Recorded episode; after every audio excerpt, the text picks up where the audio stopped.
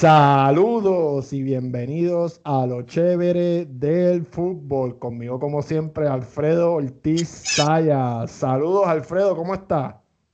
Todo bien, Carlos. Saludos, saludos, saludos a todos los que nos escuchan. Una, un, episodio más aquí en lo chévere del fútbol. Mira, este, Alfredo, cuéntame cómo estuvo ese segundo match de europeo, tanto en la Champions League como en la Europa League. Pues mira, mano, este, bastante entretenido por los dos torneos. Creo que mm, ah, es, obvio que es solamente la segunda jornada para los dos, pero no, no están dejando de sorprender. Eh, equipos pequeños ganando la grande, grande este, ganando la grande, valga la redundancia, pero, pero eh, muy bueno. Obviamente alguna que otra desilusión, ya que pues, no pudimos ver a, Cristiano Ronaldo enfrentarse a, Messi una vez más, pero, pero bien, y también hay mucho que comentar sobre, sobre esos partidos, ya sea obviamente el empate de Real Madrid, el Atlético sigue su paso firme, eh, Liverpool está, al parecer está viendo vida después de Van Dyke.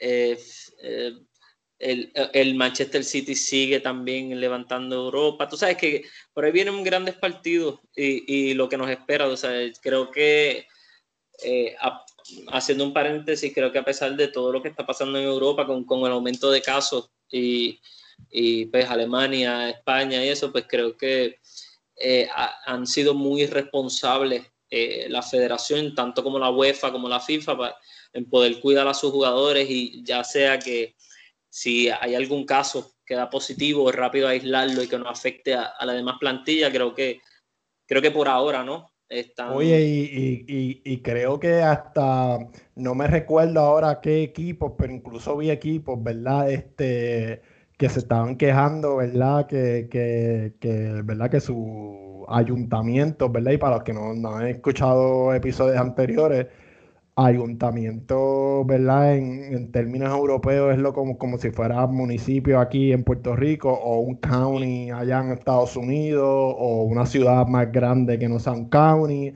pues es un ayuntamiento y pues la UEFA sacó unas regulaciones que iban a permitir hasta cierto grado de espectadores en cada juego, pero obviamente eh, esa regla iba a estar eh, por debajo de, lo que cada ayuntamiento donde se jueguen los partidos eh, tenga como, como norma, ¿verdad? Y pues si juegan en un sitio donde, donde hay una norma en específico, pues se tienen que, que, atenuar a, a esas reglas. Sí, más, que una norma era una, una, sugerencia, ¿no? Como que diciendo, mira, te, te damos, te, este, puedes entrar el 30% de, de, de, de, fanaticada, pero obviamente si, si, si las autoridades de sanidad del área pues así lo, lo veían este, viable, ¿no?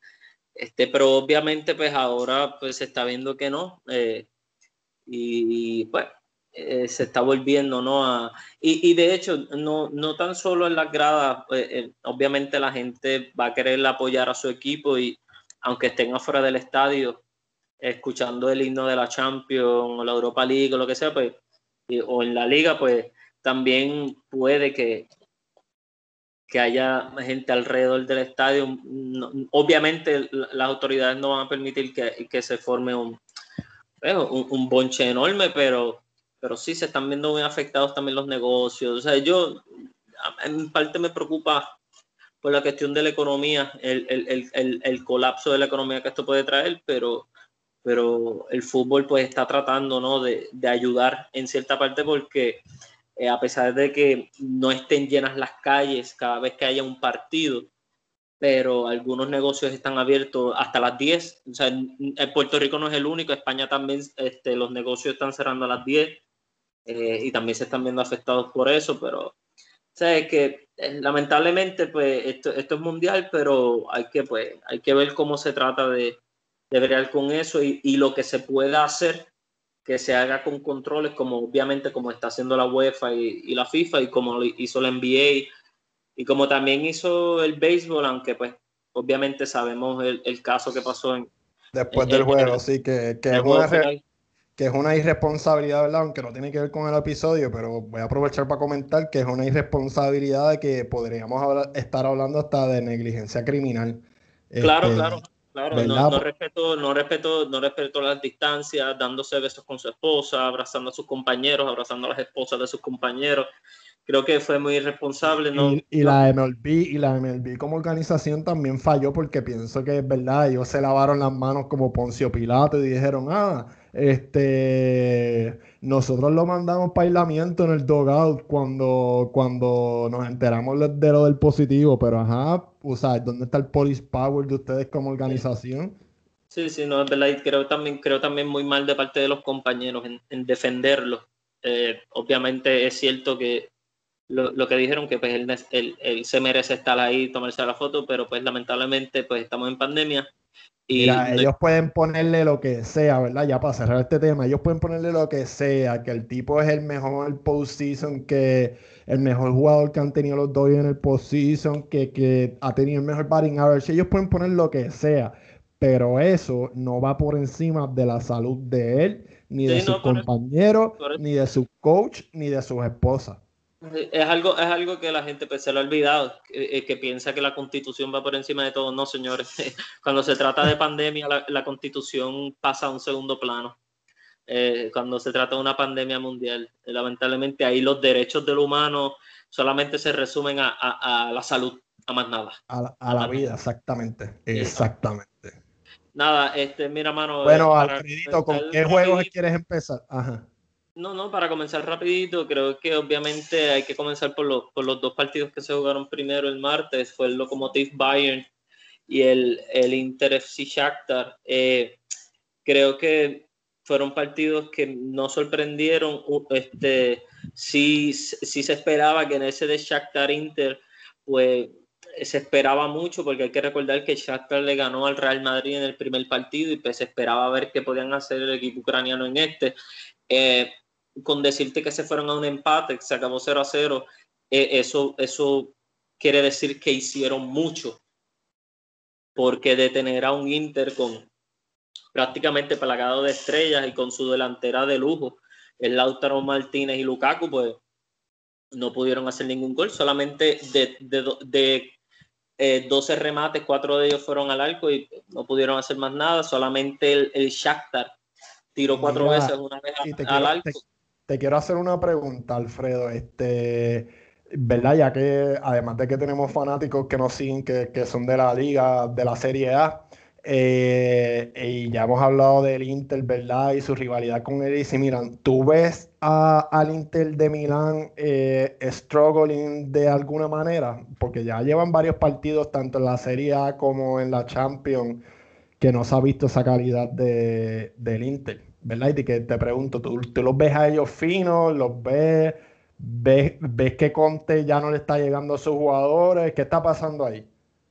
No, yo lo que creo es que pues están confiando en, pues, mira, eh, eh, habíamos hablado del fútbol moderno que pues los jugadores duran hasta 35, ¿no? 36, 37. Y pues el Inter de Milán tiene veteranos. Este, obviamente los veteranos no los tiene al frente, los tiene en la parte de atrás. Y pues eso también puede traerle varios problemas. Sí es obvio que tienen a, la joven promesa, ¿no? Alessandro Bastoni en, el área de, defensiva, que creo que es muy bueno, pero tiene solamente 21 años. Tú sabes, no le puedes confiar todo. es italiano, él. es italiano. Este Bastoni sí. Este, lo que pasa es que aquí el, el, defensa clave de ellos, el defensa clave de ellos, que ahora, ahora mismo, ahora mismo lo estoy buscando, este, si no me equivoco, le está lesionado, pero a lo que me, a lo que me refiero con esto es que pues, jugadores como Ambrosio y eh, eh, jugadores como Stefan de Bruce son muy buenos defensas, pero no son muy rápidos. Y cuando tú juegas con una defensa de tres, vas a dejar muchos espacios y más si tus defensas son lentos, ¿entiendes? Y pues eso, eso, eso pasa mucho. Mira, ya este tema yo me siento que me, que me he repetido mucho con los equipos italianos, pero el Inter lo que pasa es que no ha encontrado su fútbol, tal vez por decirlo de una manera, esa, esa unión que necesitan. Obviamente trajeron a Arturo Vidal para darle eso mismo, para darle esa autoridad en el medio campo. Pero yo creo que ellos necesitaban a alguien mejor que Arturo Vidal. Eh, entiendo que Conte se lleva muy bien con él, ha confiado en él desde que estaba en la Juve, eh, es uno de sus jugadores favoritos, pero Arturo Vidal tiene 33 años. y tú no le puedes confiar ese medio campo con esa delantera de lujo, tú no se la puedes confiar a, un jugador que va de salida, tú se la tienes que confiar a alguien que va a estar ahí mucho tiempo para que se conecte con estos jugadores y prácticamente jueguen de memoria. y, además que, o sea, ya que mencioné la edad, pues la edad no le va a permitirse a ese jugador que él era antes, ¿me entiendes? Que era que él estaba para arriba y para abajo, tú sabes, que, que, parecía que tenía cuatro pulmones en, el pecho porque no paraba de estar para arriba y para abajo, para arriba y para abajo. Mira, el, el, defensa, el defensa que te estaba diciendo es este Skriniar. Eh, es Milan Skriniar, eh, el futbolista del Inter. Eh, pues, si no me equivoco, él está lesionado ahora mismo. Eh, si este, cualquier cosa pronto los gurús de Italia, como yo les digo, me lo van a decir después de, que escuchen el episodio, pero mira, mano, él ha sido la estrella de ellos y prácticamente no tan solo la estrella de ellos, todos los clubes de Europa grandes lo, quieren. Él ahora mismo tiene 25 años, pero vuelvo y repito, es lento. Eh, eh, eh, es un gran defensa, tiene una capacidad increíble del marcaje, pero llega un momento en donde ya la velocidad le falla, ya prácticamente eh, el minuto 70 para abajo, pues em, como le puede pasar a cualquier jugador, pero cuando tú eres defensa, tú tienes que tratar de... Eh, mira, cuando yo no, yo no jamás voy a comparar la screen con Sergio Ramos, pero, pero hay una anécdota de Sergio Ramos, cuando Sergio Ramos empezó de defensa, él no era defensa central, Sergio Ramos. Eh, de lateral derecho, ¿verdad? Él empezó de lateral derecho y hubo un partido de Real Madrid que él estaba jugando y prácticamente él fue el jugador del partido, mano, y él dividiendo, eso era, te estoy hablando hace años atrás, y el narrador lo único que dijo fue, parece que tiene cuatro pulmones. Y literalmente en un defensa, por es, es muy difícil conseguirte un defensa que entre comillas tiene cuatro pulmones, ¿no? Y más si era lateral y tú lo cambias a central. O sea, lo mismo se está pasando con Alaba.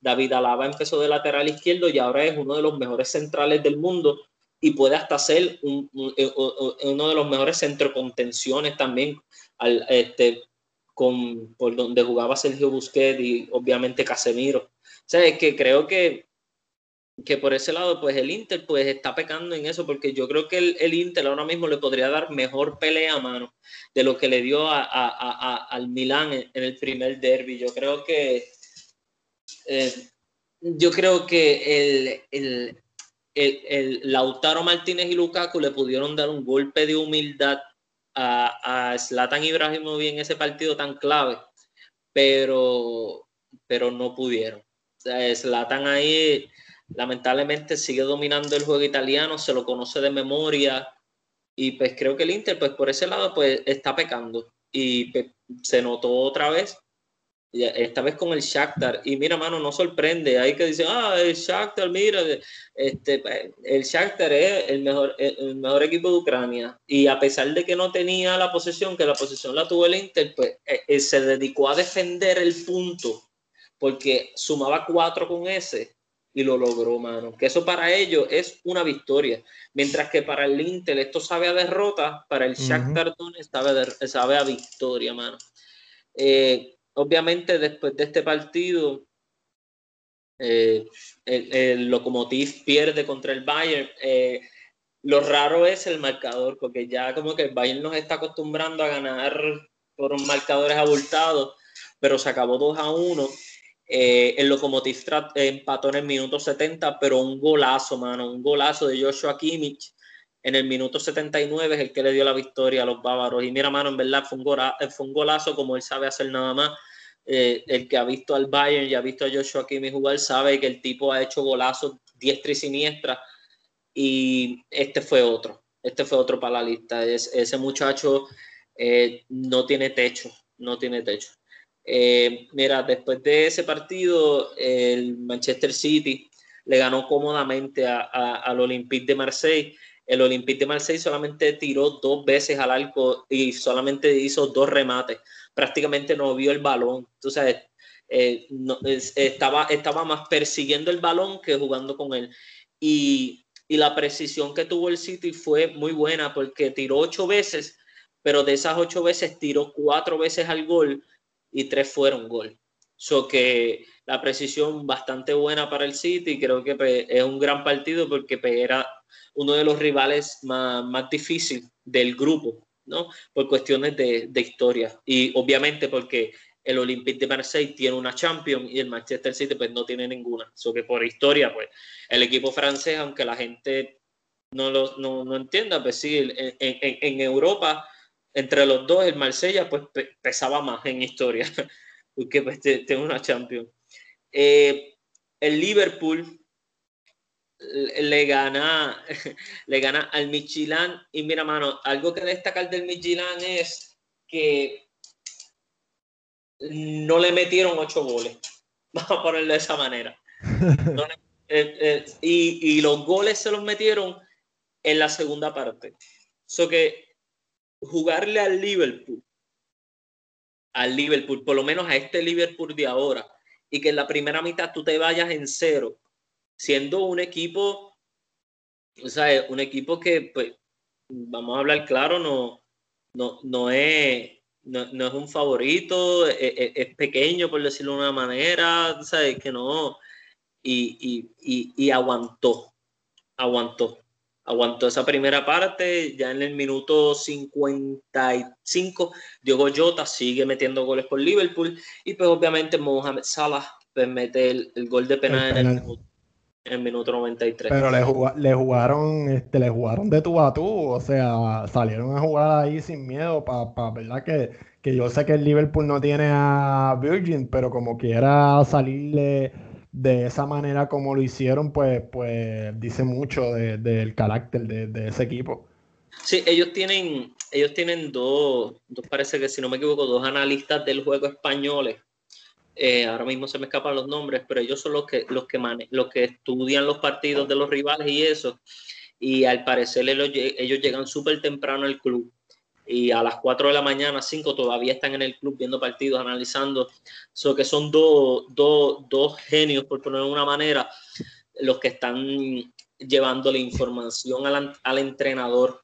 Sí, se tiran, se tiran la de Bielsa. Sí, de cómo manejar, de cómo manejar los partidos, o que por eso tal vez estamos viendo a, este equipo ¿no? en, en, en, la Champions League. Eh, obviamente, pues hay que hablar de, del empate agónico del Real Madrid. Eh, el Borussia Mönchengladbach, vuelvo y digo, ya cuéntame, eso Cuéntame, no, no, no, no voy a hablar mucho. Eh, yo, Pero mira, te quiero hacer una pregunta. La pregunta que te hago para todos los episodios es que, ¿verdad? Y, y, esto se va a quedar así hasta que hay otro dirigente en el Real Madrid. ¿Estás contento con tu calvo favorito? pues mira, mano, este sacó una alineación bastante buena. Creo que, creo que lo que está haciendo con Asensio es que está tratando de recuperarlo, ¿no? Está tratando de, de, de obligarlo a que, se, a que mejore eh, dándole tiempo, pero el problema aquí es el mismo de siempre, ¿no? Empezamos lento y después tratamos de remontar y pues, no nos queda tiempo.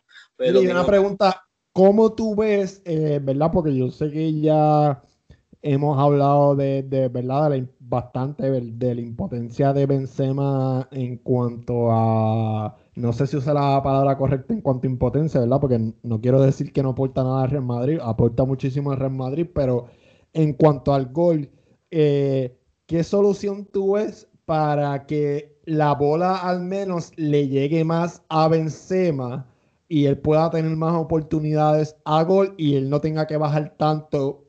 Porque yo vi el partido, ¿me entiendes? Y algo que me estaba fijando mucho es que es verdad que el balón, si no le llega a Benzema, Benzema tiene que, como nueve, bajar a buscarlo y entonces ponerse a, a tocar para entonces volver a irse al, al frente. Y entonces otra cosa, demasiado centro eh, por el aire y, mal hecho también. Eh, ¿Qué me puedes decir ahí? ¿Cómo, puede, ¿Cómo el Real Madrid puede mejorar a que Benzema le llegue más el balón? Eh, no, pero es que ese es el estilo de juego de él. el estilo de juego de él es ir a buscar el balón, gambetear, tratar de, llegar y, meter el gol o, pasarla. Él no, él no es nueve.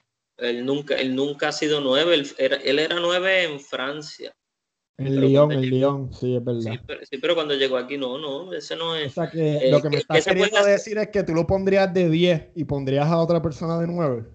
Eh, sí, es que, es que lo que pasa es que esa es la posición de él. Lo que pasa es que tú quieres, mm, ¿qué, hacer para que eso cambie? Pues que se vaya Zidane y, que, y sentar a Karim. Es que no, no, eso no va a cambiar. E, es, es una resignación, es estar resignado a, pues, que pues, eso no va a cambiar y eso va a ser así hasta que, hasta, hasta, que, hasta que le traigan a Mbappé a, Zidane. Porque es que eso no, hay de otra. Eh, lo, lo, que pasa es que eh, estamos hablando de, un, de un problema paterno-filial eh, extremista que pues ha llevado pues en cierta parte a, una dependencia que, nunca se vio y que nunca se supone que debía pasar. Porque mira, este partido con el Borussia Mönchengladbach se dijo desde un principio que no iba a ser un partido fácil y eso, todo, y eso se sabía. Y por algo, pues, y el, Real Madrid empezó perdiendo desde el minuto 33 al minuto 58, pero lo único bueno que se puede destacar de este partido es que fue el de ahora mismo de la temporada, fue el partido que más despierto en cuestión a ataques, en cuestión a, eh, a llegadas, pues mira, el que más tuvo, porque el Real Madrid tiró 22 veces, tiró 22 veces, 6 de ellas al gol es cierto lo que te dije al principio, que empezó durmiendo, pero como que era, tuvo más oportunidades a gol en la primera mitad que el Borussia. Eh, mostró, mostró más, más, velocidad, más entrega, se vio más despierto, pero eh, no al parecer el estilo de fútbol, no, sé qué pasó. Eh, mira, le están cayendo muchas críticas a, a, a Vinicius y una, obviamente una de las... Y, a Sergio Ramos no le están cayendo ninguna críticas. Pienso que se comió un par de jugaditas en ese juego. No, Sergio Ramos. Además, además de la jugada del gol, ¿verdad? Sí, no, no, pero es que, es que Sergio Ramos, mira, el Real Madrid remonta cuando en la delantera estaba Sergio Ramos y Casemiro y Rafael Barán. Los defensas tuvieron que meterse en la ofensiva tuvieron que hacer de delantero para entonces ahí poder empatar. Obviamente el gol del minuto 87 lo anota Benzema, es verdad, pero el, este, fue eh, si no me equivoco, fue Casemiro el que, el que recibió el, pase, el, centro eh, pasado de Valverde, Valverde, Valverde pensaba que, que había perdido el balón pero Casemiro salvó el balón con la cabeza y pues le llega el pase a Benzema. Eh, obviamente después Casemiro mete el gol en el minuto 93, pero en el medio tiempo se está hablando de que supuestamente Karim Benzema había hablado mal de Vinicius, que había dicho que él no juega para nosotros, que parece que juega para otro equipo, que no hace nada, y que estaba hablando con Mendy. Obviamente estaban hablando en francés y le estaba diciendo eso como que, que no le pasara más el balón el problema es que eso pues tuvo repercusiones a nivel mundial en Brasil y obviamente en Francia. Y en Francia no necesitan mucho para hablar peste de, de Benzema, porque allá desde el caso que hubo con la selección con Balbuena, pues de, tratar de, eh, ¿no? de, este, de un caso que tuvo con Balbuena legal de, de, soborno, de blackmail, de blackmail, este, pues obviamente no, e, es, la, es la oveja negra de, la selección y por eso no se le llama. Y pues se le critica porque él es capitán y piensa que se está cargando a uno de los jóvenes y que, lo que necesitaría sería este, más, más que lo educara, que, que criticarlo ¿no? o sabotearlo. Y pues obviamente pues hoy salió una noticia de que, de que al parecer sí fue cierto eso porque Benzema sacó aparte a Vinicius a hablar con él personalmente.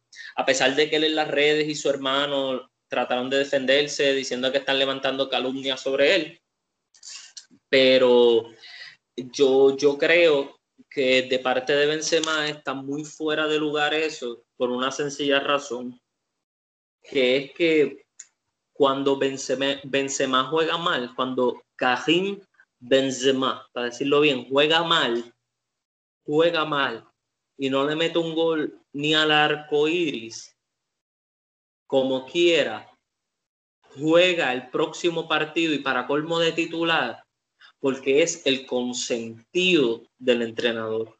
So que el que menos puede hablar de quién está mal y de quién, para quién juega y para quién no, es él ahora mismo. Dice Benzema, al menos que puede hablar es Benzema.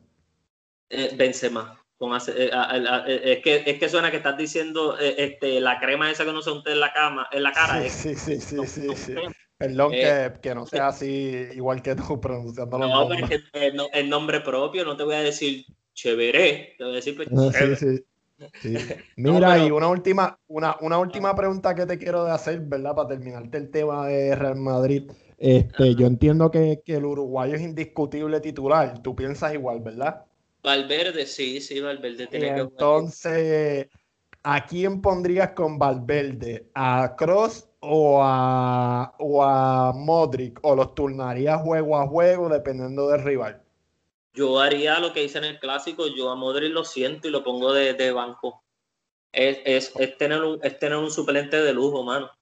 Y, el, y, y, lo bueno, y lo bueno de Luca Modric es que Luca Modric sabe la edad que tiene, sabe eh, que están viniendo jóvenes y acepta con gran responsabilidad el puesto de suplente. ¿Por qué? Porque se le notó. Cuando entró, él entró y cambió el partido y anotó el tercero del clásico. Por eso, por eso, por eso te pregunto, porque me he dado cuenta que los dos juegos que ha entrado de suplente le ha dado como que esta nueva vida a al Real Madrid, ¿verdad? Entonces, pues si tienes ese problema de que empiezas flojos los partidos y no los acabas bien, pues ¿por qué no pones a Modric desde el principio y empiezas con esa misma energía que te trae Modric cuando, cuando entra el campo? Y pues por eso te hice la pregunta. Sí, no, por, por, eso creo que Valverde tiene que seguir siendo titular, porque si te das cuenta en el clásico, el que metió el primer gol fue Valverde también. So que este, creo y que y Cruz con los Tony Cruz con los centros que hace y eso, pues creo que debería empezar titular. Eh, obviamente ir sacándolo poco a poco también, porque ahora cuando Odegar vuelva de la lesión, pues también yo creo que Odegar debería. Eh, eh, la, por lo menos yo pienso que en algún momento la, el mediocampo de Real Madrid debe ser Odegar, Casemiro, Valverde. obviamente Casemiro en la parte más defendiendo y Valverde tratando de defender los espacios que deje Odegar para que entonces Odegar poder generar fútbol para enviarle pases a Karim, Vinicius, Asensio, pero Valverde y Casemiro juntarse los dos para ser este, de defensa, pero Valverde no puede solamente defender, porque si Valverde solamente defiende, le quitas una parte de su juego y va a jugar mal. Valverde necesita esa libertad. Por eso también necesitas a Casemiro, que Casemiro defienda, prácticamente que se dedica a defender el medio campo para que Valverde defienda con él, pero también cuando tenga el balón puede ir a atacar. Y de una vez pasarle el balón a Odegar y que Odegar si lo ve solo a él se la devuelve y Valverde tira, boom, y estamos cantando un gol de Valverde.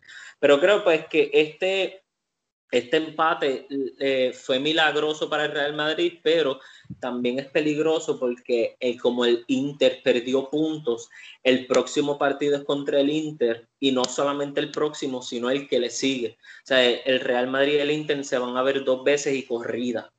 Eh, y, va, y es bien preocupante en cierta parte de que si el Real Madrid no levanta en Europa, pues estaremos hablando de que se va a eliminar en la fase de grupo o que va a estar peleando la Europa League y para el que no conozca, el Real Madrid ya tiene dos Europa League, porque para antes la Europa League la jugaba el segundo del, del segundo que quedaba en la tabla para abajo, pero ahora obviamente lo juega del cuarto, del tercero, a veces el cuarto hacia abajo. E, ese es el que lo juega.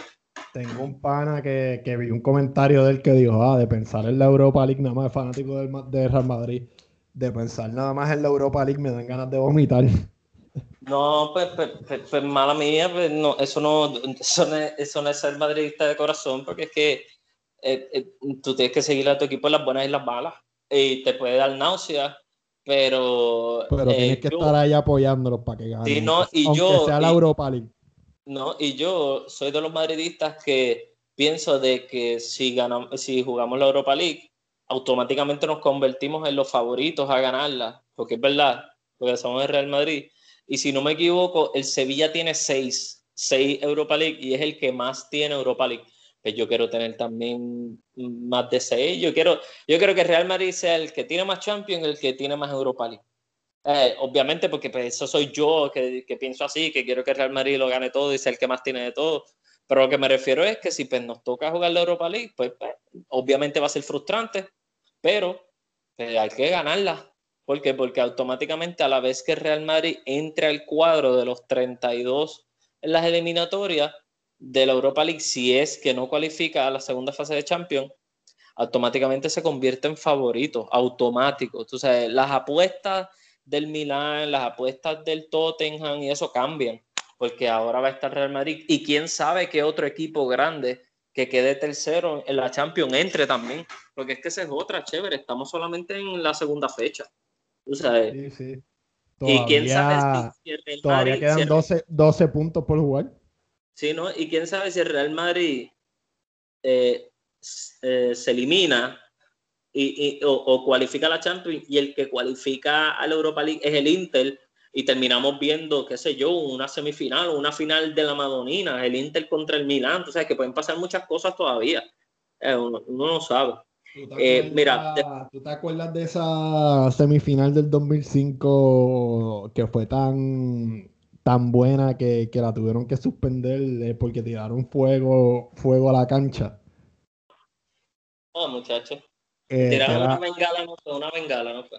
Sí, sí, que, que verdad que, que, fue del Inter y, y, del Milan. Yo nunca me voy a olvidar de eso porque fue como que, o sea, fue una de, verdad, yo estaba aprendiendo lo que era la Champions League y, y toda esa in, inclusi eh, primer, las primeras veces que ESPN Deporte estaba empezando a dar la Champions, etcétera, y me recuerdo de eso y pues sería bueno vivir esa rivalidad otra vez, pero, pero, pero en una competencia europea.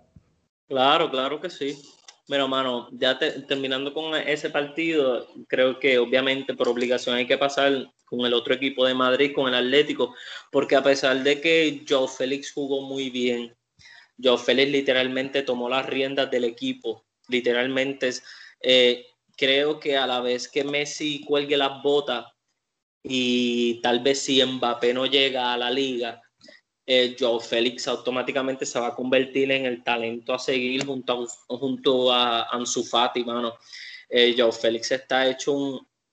O sea, eh, como dijo, este, si no me equivoco, fue Saúl Ocoque, estaba hablando con, con Oblak en, en el camerino antes de salir y decía, macho, qué bueno es. El tipo puede cambiar el, el partido si quiere. Y, si eso lo dicen ellos que entrenan con él, imagínate, o sea, imagínate. Eh, se acabó 3 a 2. Obviamente, por eso decía que hay que pasar con esto, porque este fue un partido muy difícil, ya que el eh, RB Salzburg este, anotó los dos goles, uno en el minuto 40 y otro fue un gol en contra de Felipe en el minuto 47 ahora. Ese gol que anotó en el 40 fue, es, fue gol de una de las revelaciones del RB Salzburgo. Eh, este jugador yo lo llevo siguiendo desde el año pasado y me voy a tirar un geek, un, un, eh, una anécdota geek. Este, yo no sé a quién yo le envié un equipo de los que yo había formado en Manager Mode de FIFA. Yo no sé si fue hace tiempo, yo creo que sí. Yo no sé si fue un fraterno de nosotros, un amigo de fútbol. Eh, le envié un cuadro que yo tenía de un equipo y yo tenía a este muchacho en la, en la fila. Y obviamente ellos me preguntaban, ¿pero quién es ese, mano? Y yo, ese juega en el RB Salzburgo y el chamaco promete. Ahora mismo él tiene 20 años, se llama Dominic Sobos, eh, ok, Soboslai. Eh, eh, es, es húngaro, desde Hungría, juega, juega por la derecha, como puede jugarte por la izquierda. Es uno de los jóvenes talentos que ahora mismo en Europa el RB Salzburg creo que va a durar muy poco con él. Creo que va a durar muy poco con él porque el chamaquito es muy bueno, súper rápido, un control de balón increíble. Y yo lo llevo siguiendo desde el año pasado. So que qué bueno que en esta Champions pues está demostrando su talento.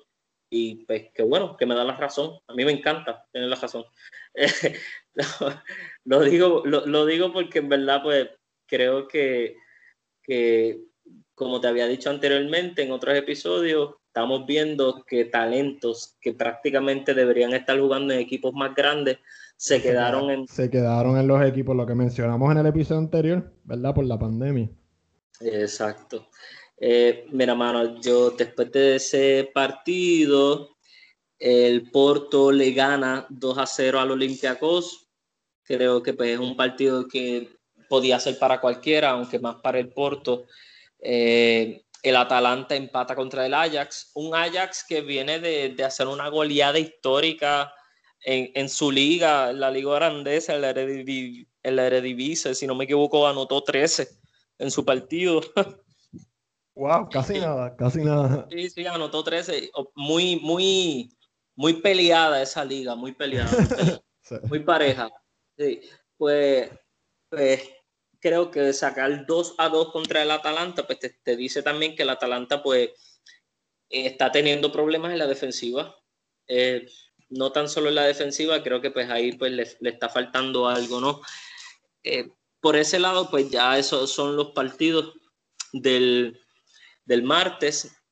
Eh, creo que ahí con eso los dejamos todos. Obviamente, pues como, como ya habíamos dicho, destacamos los que creemos que pues por, los resultados que creemos los que han sido más sorprendentes. Y obviamente ahora con, con, que el Real Madrid pueda quedar eliminado o pueda jugar la Europa League, yo creo que eso es un tema que pues, cualquiera quiere hablar porque pues, es lo mismo que pasaría si fuera el Barcelona o si fuera la Juve o si fuera, o sea, los equipos más campeones ¿no? de sus ligas, sabiendo que después de ganar tanto por tanto tiempo, de momento tienen este bajón así, pues son temas que, pues, eh, como diría en inglés, food for thought, comida para el pensamiento.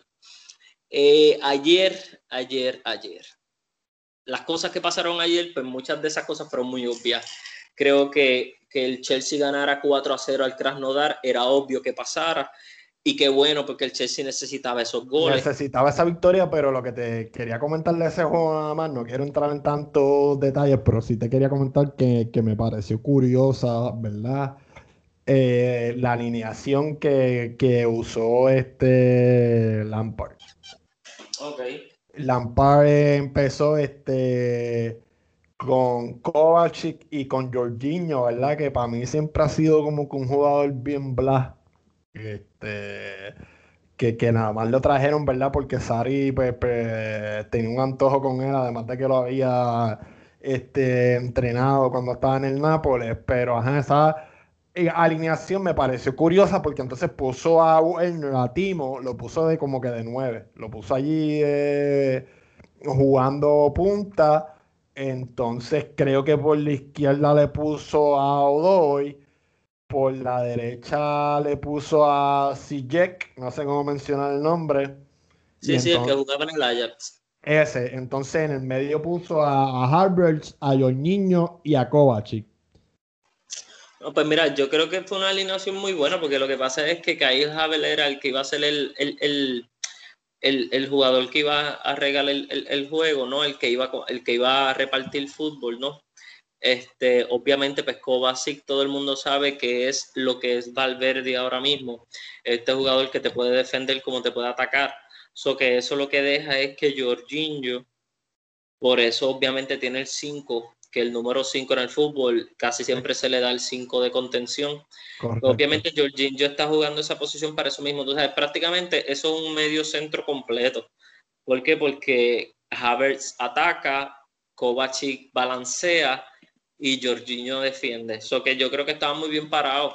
Sí, eh, es una alineación similar a la del Barça cuando jugaban con esos tres defensas eh, medios ahí triángulos. O como te dije, con lo que yo pensaría que sería la alineación perfecta de Real Madrid, pues con Casemiro, Valverde y Odega ahora mismo. Pues por, por, eso mismo, porque uno, uno reparte el juego, el otro balancea lo que, este, lo que pasa con, con, con el con el, con el mediocampista que va a la ofensiva y con el mediocampista que está en la defensa. Y pues obviamente el centro de contención, que es la labor, como decir, el quinto, el quinto defensor. Eh, después de que se acabe ese partido 4 a 0, el, mala mía, este, por último, ah, eh, este, lo he visto jugar un par de veces, tremendo jugador y creo que poquito a poco eh, se está ganando la confianza de Lampard y eventualmente los que van a jugar a esas bandas de laterales van a ser él y, y Rhys James, ¿verdad? Porque además de que he escuchado a muchos, he escuchado, no, perdóname, he leído a muchos expertos, incluyendo a jugadores, decir que Rhys James es el mejor que se entra en la Premier League, pues he visto que, que Lampard, pues poquito a poco, ¿verdad? Eh, está quitándole el protagonismo a, a Pilicueta. No, es, es, normal, es normal. Lo que pasa es que no se lo puede quitar completo porque es que. Eh, porque, es el capitán. No, y no tan solo por eso, es que James solamente tiene 20 años. Y, tú no, y tú no le puedes dejar, eh, y menos en la Premier League, tú no puedes alejar las pilicuetas así de rápido, sabiendo todo lo que le ha dado al Chelsea y con solamente 31 años, porque tampoco es que Aspilicueta es, ya está pasado. Lo que pasa es que obviamente por las Aspilicueta de lateral, pues te quita velocidad, porque Aspilicueta estaba jugando ahora de central, había cambiado a jugar central defensivo y pues, y pues le, le estaba quedando bien, pero por su altura, por ser, por ser más bajito que un central defensivo normal, pues por eso pues no, tal vez no daba la talla en, el aire, ¿no? Y pues por eso pues, volvió a, su posición natural, que es de lateral derecho. Eh, el Istanbul Bebé pierde contra el PSG, el PSG le gana con goles de los dos de Moise King. Eh, mira, hay que destacar de Moise King que se convirtió en el jugador más joven en anotar goles en la Champions por Italia le quitó el puesto a Alexandro Del Piero. Eh, Moise King, en verdad, es absurdo lo que está haciendo ese chamaquito eh, y creo que hay que velarlo. Gracias, al, eh, gracias a José por el dato que me lo había enviado. Y mira, mano, eso es algo que en verdad me quedó él lleva, él lleva matando, o sea, yo no sabía que iba a tener un impacto tan grande eh, como el que está teniendo, como tuvo en el partido de ayer, pero, pero sí recuerdo estas instancias en, eh, la temporada pasada, que, cuando estaba en loan en Everton, que, que este hombre, ¿cómo se llama? Este, que Carlos lo, Ancelotti lo ponía, lo sacaba del banco y, y cogí, le ganaba los partidos así de nada a Everton y tú te quedas de dónde salió este tipo. Sí, no, pues este se convirtió en el, en el, en el jugador italiano más joven en marcar en Champions en su primer juego, papá. Lo que le ganó a Del, sí, no, le ganó a Del Piero y Del Piero no es cualquiera. Eh, el Ferenbaro se empató con el Dinamo de Kiev. Eh, el partido entre el Barcelona y la Juve. Lo que hay que destacar aquí es que obviamente Messi vuelve a anotar de penal. O Ousmane Dembele anota eh, si no me equivoco, en el, tiro de Usman Dembele, cuando... Sí, eso mismo, cuando Usman tira, pues rebota en uno de los defensas de la Juve y entra, pero la UEFA se lo contó a Usman. Eh, obviamente no estuvo Cristiano Ronaldo, pero lo, que, lo más que hay que destacar de este partido es que a, a Álvaro Morata se le cantó un hat-trick de posiciones adelantadas. Es ahora mismo el, el jugador con más posiciones adelantadas en cuestión a goles. Entonces, a goles, a goles no cantados por posición adelantada, ahora mismo es él, ya que en el partido anterior también hubo un gol que él pensaba que era gol, pero vino el bar y dijo, no, posición adelantada, ya lleva cuatro en esta Champions. Eso, que, eso le puede bajar mucho la moral a Morata. Vamos a ver cómo trabaja en eso, pero eh, Juve está demostrando que en este corto tiempo que ha estado con Cristiano Ronaldo, pues está demostrando que tiene cristiano dependencia y se nota a leguas, mano, se nota a leguas. El Club Brujas con la Lazio empataron uno a uno los dos. Y el Dortmund le gana a Arsenic, consigue su primera victoria de la Champions. Creo que era necesario para subir la moral de ellos después de, del patacazo que le dio a la Lazio. Jadon Sancho anota con penal y Haaland vuelve a anotar otro gol. Mira, te, que te puedo hacer una pregunta, este, perdona que no te la hice ahorita, este, ¿qué te han dicho tus amigos de, del estilo de, de, entrenar de Pirlo? O sea, eh, fue mi primera vez que yo veía un partido de Juventus de Pirlo. Y, y, tengo que estar de acuerdo con los comentaristas del juego. Este, wow, como que no sé, no sé si, ¿verdad? Cada entrenador tiene su manera de, entrenar. Algunos son bien activos, algunos son bien pasivos, pero vi a un Pirlo como que, o sea, sentado, no le importaba nada, como que no sé, no sé. No, no, no, pues, no, me llamó no me llamó la atención como que su manera de entrenar y como que no estaba tampoco teniendo efecto como que en el juego de sus jugadores. No pues Mira, eh, eh, Pirlo, es así, Pirlo siempre ha sido así dentro y fuera de la cancha, pero lo que yo sí puedo destacar es que si el VAR no hubiera existido, vamos a poner una manera, y si tal vez Álvaro Morata sí hubiera estado en posición y no adelantado, estuviéramos hablando de que la Juve hubiera ganado tal vez 3 a 2 eso que tal vez el partido hubiera sido al revés. Por lo menos si no hubiera VAR, uno de esos goles lo hubieran contado, porque yo me recuerdo que hubo uno de esos goles que cantaron offside que fue por un, por un pelito de, o sea, sí, sí, el último, el último, el tercero, el tercero. Eh, el tercero, el que hicieron un centro y él vino de atrás, y él vino de atrás. Sí, la pierna izquierda, que estaba un poco más adelantada, pues por eso digo que en otro, tal vez en un mundo paralelo, por decirlo de una manera, pues la Juve pudo haber salido victoriosa en este partido, pero los goles que anotó pues estaban en posición adelantada. Bad for them, ¿no? Malo por ellos. Mira, este, pero, que creo eh, que está empezando, mano. Creo que está empezando y, y, y, Pirlo este, tiene, tiene, tiene una seriedad cuando se trabaja que se ha ganado el respeto de todo el mundo. Y creo que aunque Pirlo no diga mucho, cuando Pirlo abre la boca, todo el mundo se calla. Porque la, por la forma en que él ha sido toda su vida. Porque hay que recordar que Pirlo no se metió al fútbol por dinero. Porque Pirlo viene de una familia adinerada, todos los viñedos que han tenido su familia y que ahora son de él y que ahora él tiene un vino, bla, bla, bla. Él se metió al fútbol porque él ama el fútbol, porque él le encanta el fútbol él no se metió por dinero o porque necesitaba trabajo. Lo hizo por no, placer. Y, y, si lo dejaba jugaba hasta los 50 años. Exacto. Y mira lo que logró, sin tener la obligación de, buscar el dinero para llevar el pan a la mesa. No, no, no. Él lo hizo porque quería. Mire, la última pregunta que te tengo en relación a la Juve. Cuando vuelva Cristiano, ¿Morata pierde su lugar en el equipo? Porque ¿dónde va a jugar? Porque yo pienso que Dybala tiene que jugar. Sí, no, pero es que, es que Morata está jugando porque no está Cristiano, porque Morata es el segundo delantero ahora mismo. O sea, ahora, él, ahora mismo él no le puede quitar el puesto a Cristiano, eso es obvio.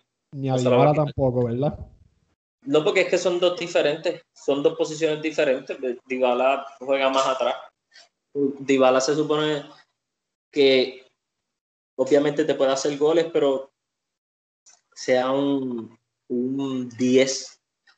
Literalmente un 10 que, que puede equilibrador, sí, que empieza por la banda. Sí, sí, sí, exacto. Mira, después de este partido, el del, te puedo hablar del, del Sevilla Rennes. Eh, de ese, lo único que te puedo decir es que el Sevilla ganó por un gol. Eh, antes de este partido, Lopetegui se había molestado con los medios de comunicación porque no, como que menospreciaban al rival y no le, no le hacían muchas preguntas sobre el rival y obviamente cuando se acabó la conferencia de prensa Lopetegui dijo, eh, Junior Lopetegui dijo, no me preguntaron mucho por el Rennes, que es un equipazo. El año pasado terminó segundo, algo así, yo no sé, algo así él dijo. Eh, obviamente es imposible que, que, haya terminado segundo, porque si termina segundo, este, bueno, sí, terminó, si terminó segundo, exacto, está, está en la Champions, sí. Eh, que eh, a lo que él se refería era eso, como que mira, terminó segundo y no me hablaron mucho, es un equipazo, como que dándole a entender a ellos que si perdía el Sevilla y la prensa empezaba a criticar que el Ren, que es un equipo malo y todo eso, que that's on them, que eso, eso es en ellos, que no hicieron su asignación, porque el Rennes es un equipo peligroso y más contra un equipo como el Sevilla, que en las líneas puede que se anivelen en talento entre los dos. Pero en este partido Julen Lopetegui estuvo bastante frustrado porque el Ren solamente tiró dos veces y dos veces al gol, o que dos, dos, dos tiros, y el Sevilla tiró 23 veces, 10 de ellas a gol, solamente un gol anotaron. Mano, hubo una foto de Julen Lopetegui en donde se nota el desespero de él, como que no metemos la bola y, fueron oportunidades a gol de que daban en el palo, o sea, literalmente el Sevilla tiene para golear, mano, tiene para golear este año. Eh, lo tiene, pero le falta ese, eh, como dicen, eh, le falta cinco para el peso. Falta cinco para el peso, mano. El último partido, no es que sea menos importante, pero esto es lo más abultado, fue el del Manchester United contra el RB Leipzig. 5 a 0, triplete de Marcus Rashford. El primer gol lo anotó el jovencito Mason Greenwood que es uno de los jóvenes promesas. Y el último lo anota Anthony Marshall de penal. Greenwood es un crack, de verdad. Sí, es zurdo. Es un jovencito, es un jovencito que, pinta para, para grandes cosas. Eh, lo único que tiene son 19 años y es zurdo, que es lo más que me gusta, ¿no? Eh, que los ingleses hayan conseguido a un delantero joven zurdo en su escuadra eh, es, es, es, un logro, porque ellos ahora mismo solamente tienen, así por, por decir nombres grandes, tienen a Michael Rashford, que es derecho, y a Harry Kane, que también es de pie derecho. Tú sabes que tener a ese, ese delantero joven zurdo ahí guardado, pues, pues es bueno, porque puede venir del banco y puede desequilibrar. Yo creo que ahí, chévere, pues lo que restaría pues sería decir las posiciones, no, no queda mucho. Eh, obviamente está empezando en el grupo del Bayern primero, Atlético segundo, Lokomotiv tercero, RB Salzburg cuarto, Shakhtar primero en el grupo B, Borussia Mönchengladbach segundo, Inter tercero, Real Madrid cuarto. En el grupo C, Manchester City primero, Porto segundo, Olympiacos tercero y el Olympique de Marseille cuarto. Pero, eh, perdona que te interrumpa, te una pregunta que me es de curiosidad. ¿El Real Madrid alguna vez se ha eliminado en la fase de grupo? Que tú sepas. Sí, sí, sí, sí. No, no sería la primera vez. Ok. Sería la primera vez. Y, y, y, y, mira, el Real Madrid estuvo 32 años sin ganar la Copa de Europa. 32. Para venirla a ganar cuatro veces en cinco años creo que por ahora que hay un lapso de tiempo que Real Madrid no la gane es normal. Es normal. Obviamente me frustra porque yo quisiera que lo ganáramos todo, todos los años, pero eso es, eso es en videojuegos, eso no es real. Claro, claro. Eh, y, pero, pero sí, mano, eh, tú sabes, 32 años, yo tengo 31. O sea, eh, Eh, eh, eh, es fuerte, ¿no? Pero y, no, y no se refiere a, a, la Champions de ahora, solamente a las cuatro de ahora. Este, obviamente hay que recordar que pues la novena, la novena de la Champions fue en el 2000, si no me equivoco, 2007. Es que pues, ahora mismo te estoy hablando de memoria, pero, pero que pero que Real Madrid, por lo menos yo, yo, yo, eh, yo, yo pude verla de, de, la novena, de la novena en adelante. La octava, si no me equivoco, mm, era muy niño, pero vi algo.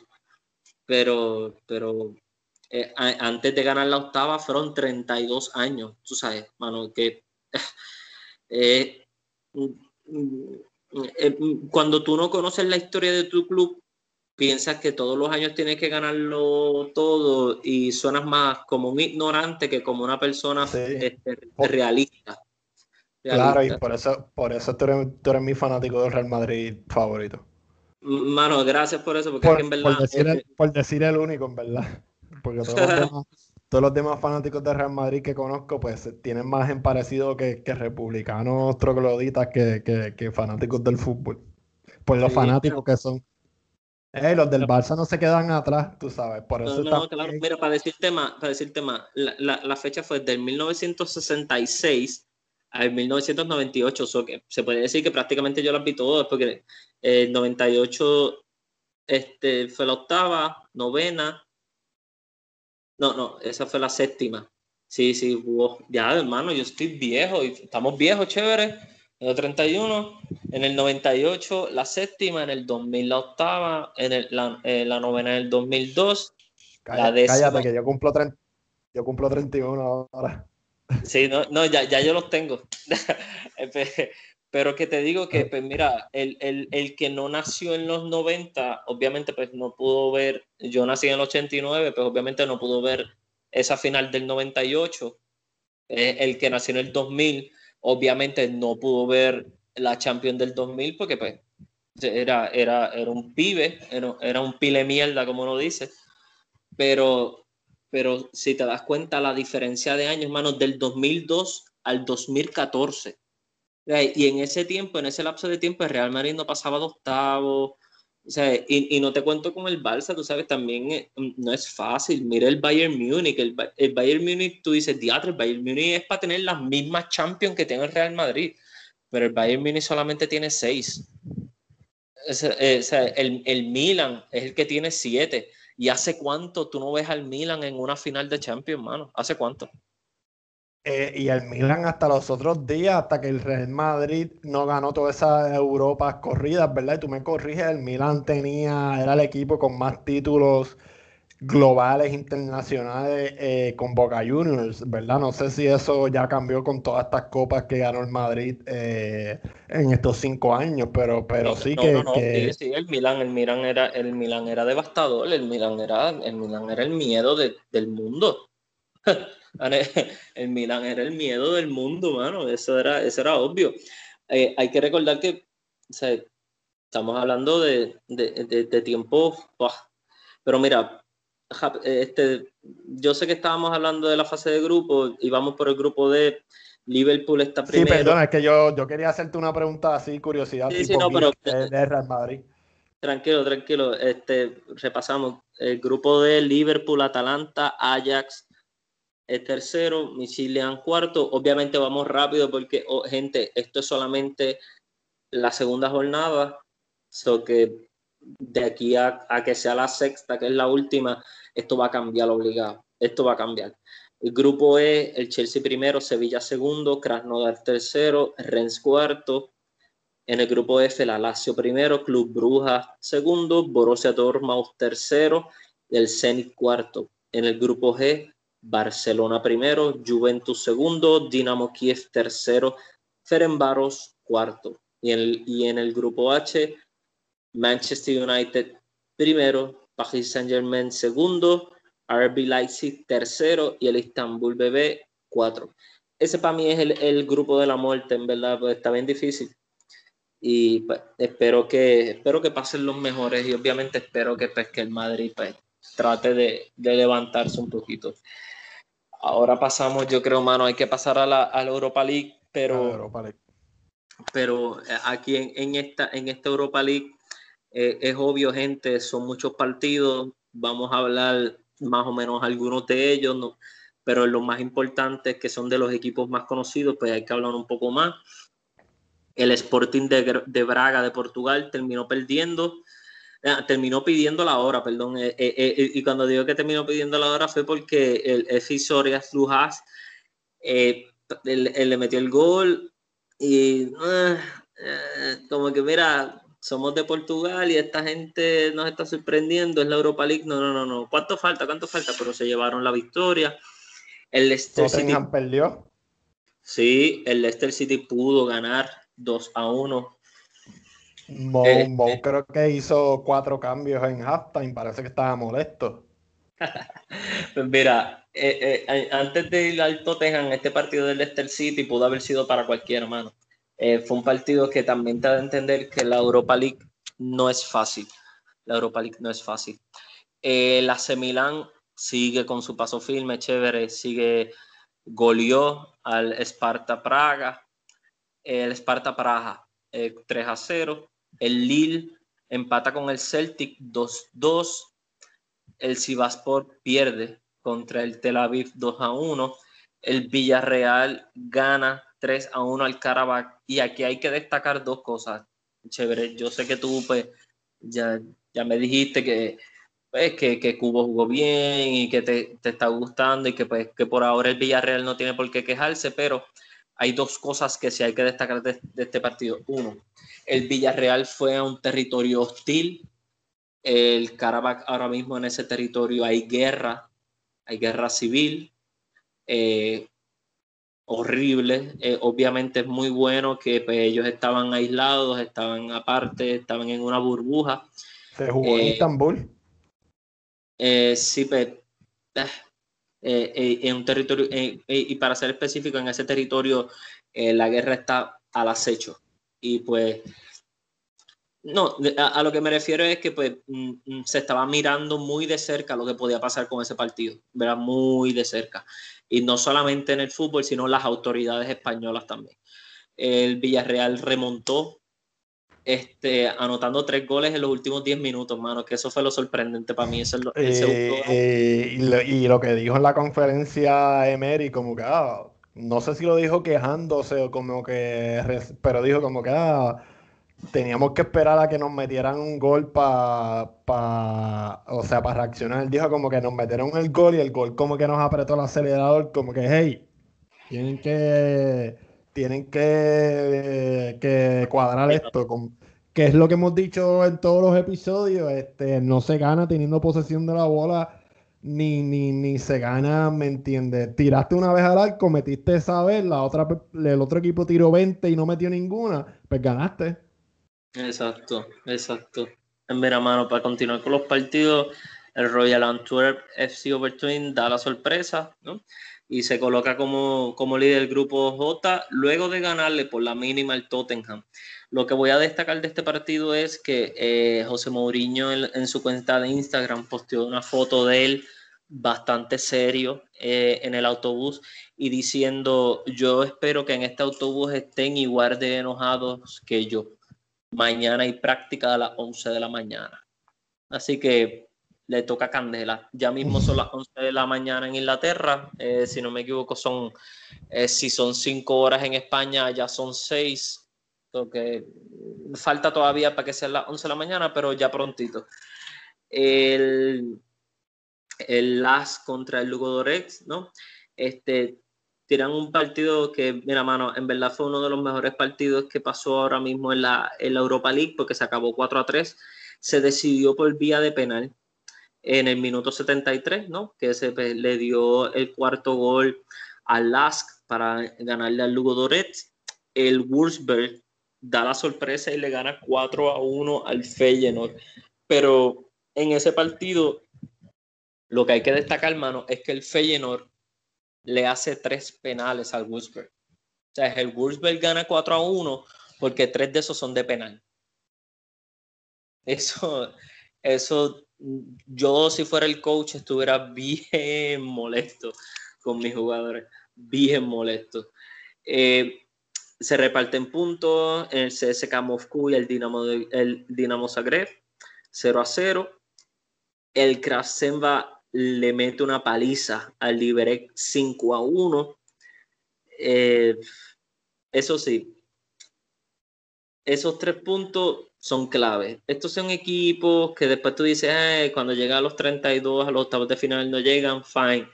Pero si ya están anotando estos tipos de goles desde ya, le están generando confianza, después, como dicen por ahí, se van a vivir la película y pueden pasar cualquier cosa.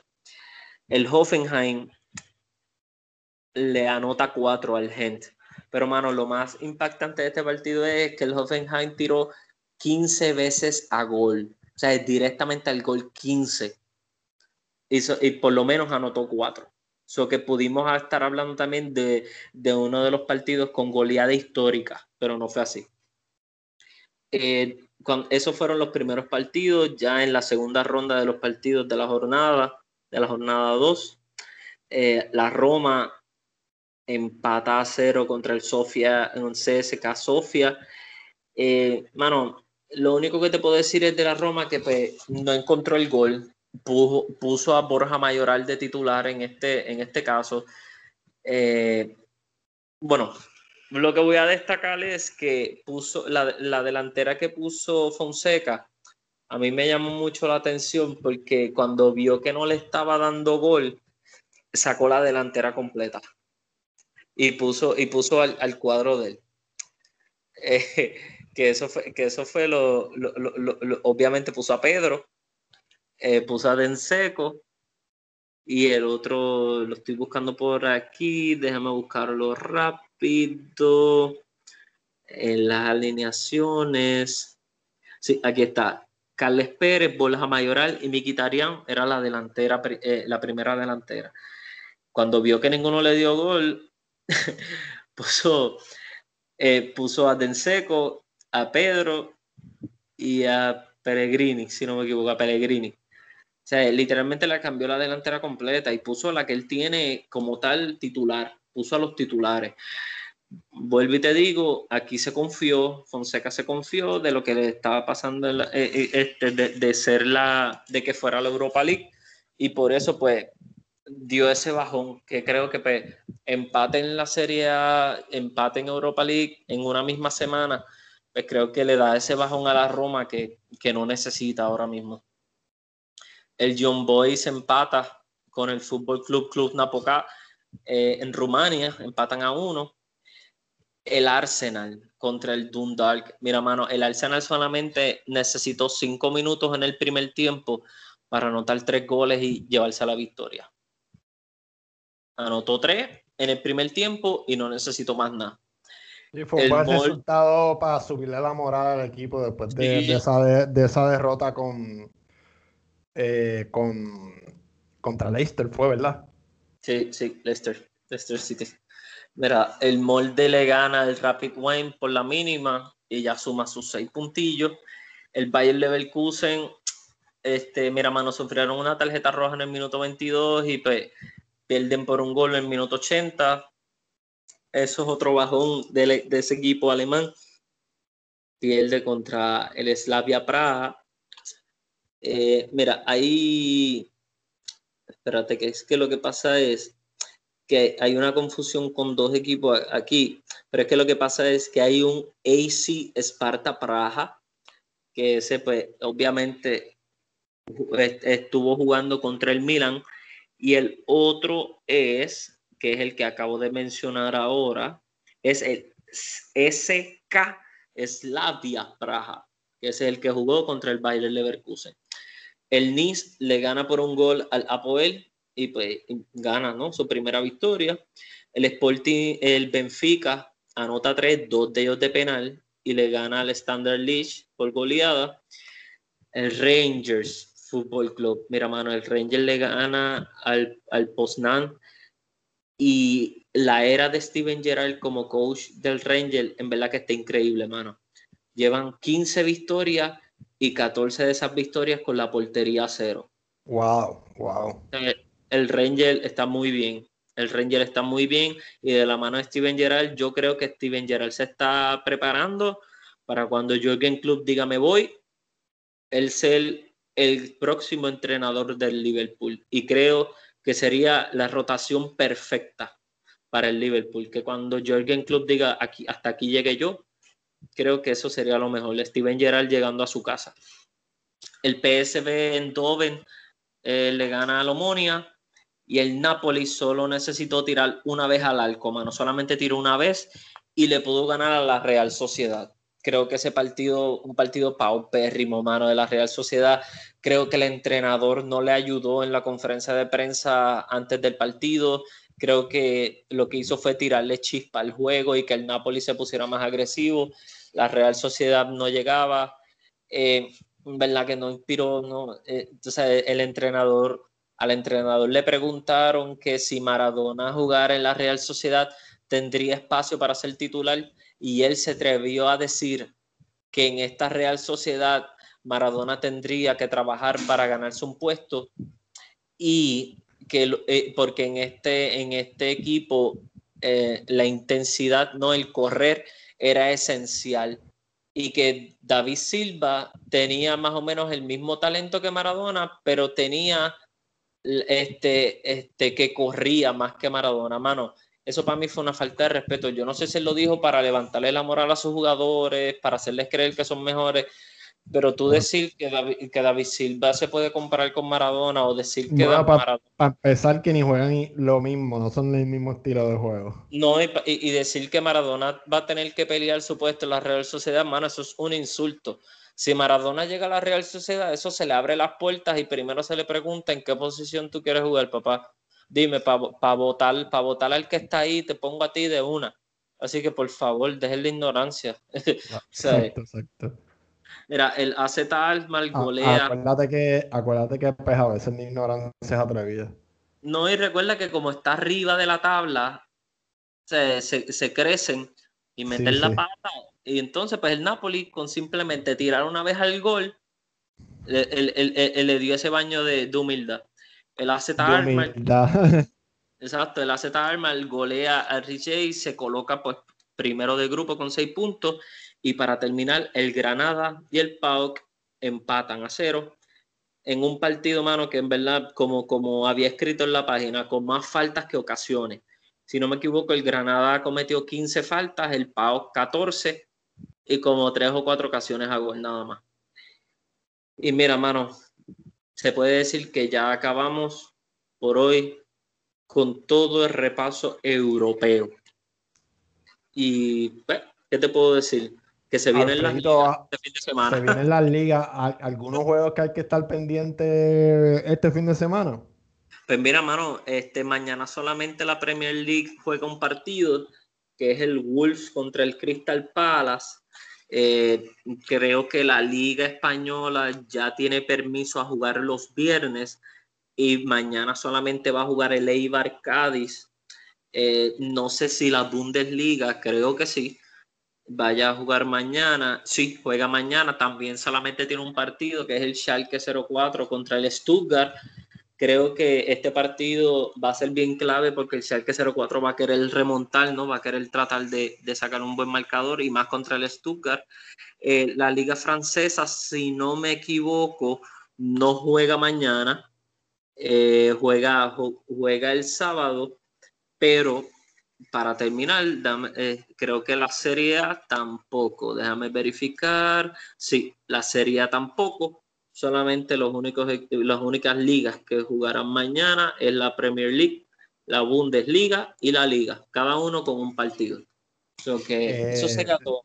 Lo que yo te quería comentar es, yo tengo aquí apuntado en mis notas eh, de partidos interesantes, por lo menos en la liga.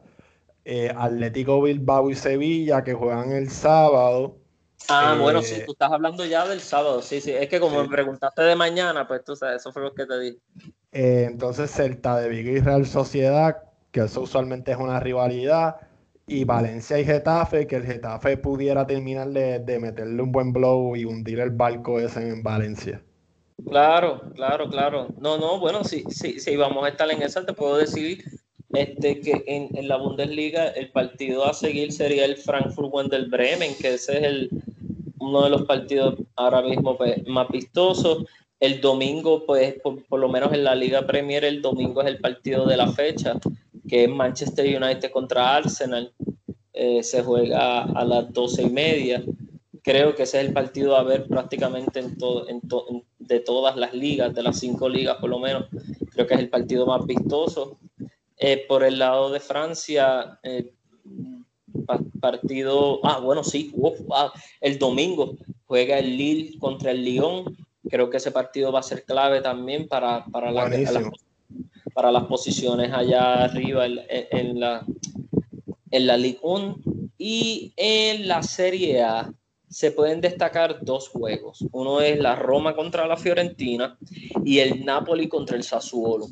El Napoli, obviamente, pues porque quiere seguir ganando y porque el Sassuolo está invicto y el Sassuolo es la sorpresa de esta temporada en la serie, eso que creo que es el partido más vistoso para ver en esa liga. So que, ¿qué te digo, mano? Cada liga va a tener grandes partidos este fin de semana, eso que bastante material para el lunes. Bueno, pues yo creo que, ya con eso terminamos eh, con el episodio de hoy. Este, como siempre. Ah, eh, este, lo, que se nos, lo que se nos olvidó decir, el, eh, que el Barcelona, pues obviamente este, tiene un presidente interino que es Carles Tusquets, Carles Tusquets, como si fuera Busquets, pero en vez de con B con T. y él dijo pues que va a comenzar que va a ver cuándo va a ser elecciones, pero que piensa va a hacerla más pronto de lo que la gente está pensando, pero con la seguridad que merece. Porque obviamente sabemos el brote que hay de la pandemia y pues es cuestión de no, de no, de no hacer, de que no se llene, ¿no? De mucha gente el sitio de votación. eso que van a ver cuál va a ser la mejor forma de votar, pero que al parecer Carles Tusquet dice que las elecciones van a llegar más pronto de lo esperado. Eh, vamos a ver si entonces así Leonel Messi decide quedarse, porque ya que se había dicho que el único problema de Messi era Bartomeu, pero como yo pienso, yo sigo pensando que el problema no era Bartomeu, porque eh, eh, si el problema era Bartomeu, pues entonces a Messi se le hace más fácil irse, porque en la conferencia de prensa Messi dijo que el presidente fue el que no me daba bola, no me contestaba. Cuando yo le decía me quiero ir So que en otras palabras, ahora que no está este, este, este, este, nuevo presidente pues le va a hacer caso, según esa teoría. No, no, no, y no tan solo eso, ahora que no está Bartomeu, pues tal vez ahora tiene la vía más libre para decidir si quedarse o no, pero vuelvo y te digo, si estando Bartomeu, él le decía a Barto, Barto, me quiero ir, por favor, déjame irme, y, no, y, y, el problema, en otras palabras, pues para mí el problema no era solamente el presidente, el problema también él pensaba, Messi llegó a pensar que era él. Y eso me da lástima porque Messi en verdad no es el problema de, del Barça, eh, sino la, la, la, mala gestión que se ha hecho con el club. Pero eh, nada, ahora todo eso queda en vela, mano. So que eh, esto apenas comienza y pues vamos a ver, vamos a ver qué pasa. Pues ahora sí, yo creo que ya terminamos con todo relacionado al episodio de hoy. Este, como siempre, quiero darle las gracias a todas las personas que nos sintonizan, que le dan play a nuestros episodios. Muchas gracias por ustedes estamos haciendo esto y, de verdad eternamente agradecido. Y como siempre les digo, o sea, esto apenas comienza. Eh, en cuanto a todas las ligas y en cuanto a Europa, que, que ya nada más eh, llevamos dos match days, así que preocúpense eh, por nosotros, más cuando estemos en abril o marzo, que maybe ya estemos nivel suicida, pues porque se está acabando la temporada. Pero ahora estamos felices y contentos de poder traerle toda esta información y, y todo lo que nos apasiona del fútbol. Eso es así, eso es así. Así que, que, nada, este, los dejamos. Un abrazo de gol a todos y, nada, eh, espérennos el domingo eh, con toda la información eh, relacionada con los partidos de todas las cinco ligas más importantes de, de Europa. Un abrazo de gol. Un abrazo, un abrazo, gente. Sigan en sintonía con nosotros.